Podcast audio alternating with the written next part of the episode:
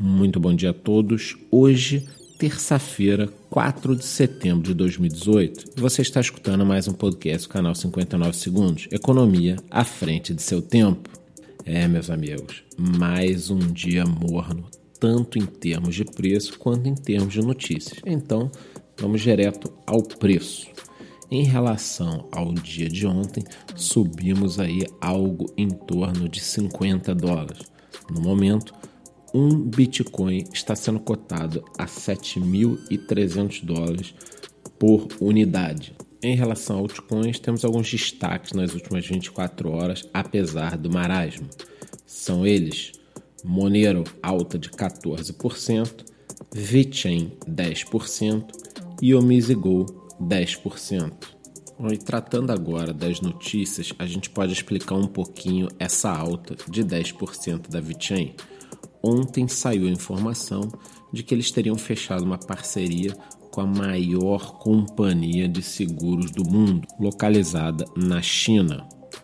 Ocorre que eu li uma matéria no Radar BTC informando algo interessante e que temos de tomar muito cuidado em relação tanto a VeChain quanto a Ripple.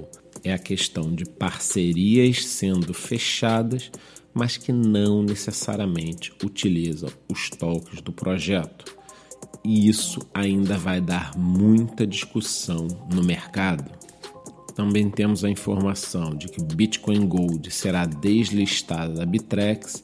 A moeda, para quem não lembra, teve alguns probleminhas há meses atrás e algumas exchanges têm receio de ataques do tipo 51%.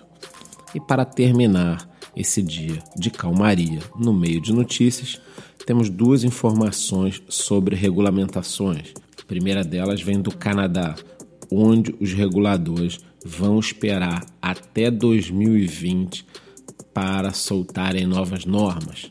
Acontece que em 2019 teremos eleições e não seria um período adequado para criarem novas regras a Blockchain Association of Canada achou muito positivo, pois quanto menos intervenção do governo nestes mecanismos, mais próspero pode ser o mercado.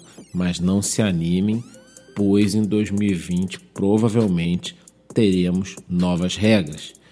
E, mais uma vez, saíram notícias da Índia um comitê indiano de valores mobiliários criou uma expedição para visitar países e tentar entender tanto as regulamentações no campo das criptomoedas quanto para ICOs. Basicamente, eles estarão indo no início em Japão, Reino Unido e Suíça para depois rascunharem algum tipo de regulamentação. Em minha opinião, isto é muito positivo, já que no início do ano o governo indiano deu um piti e saiu proibindo todos os tipos de operação, inclusive as exchanges terem contas em banco. Parece que este momentum já passou e agora as coisas estão ficando mais claras. A ver. Bom, por hoje é só. Qualquer novidade voltaremos com mais informações, tanto no YouTube quanto em nosso canal do Telegram, que tem ótimas discussões e que esta semana está chegando a mil membros ativos. Muito obrigado e bom dia.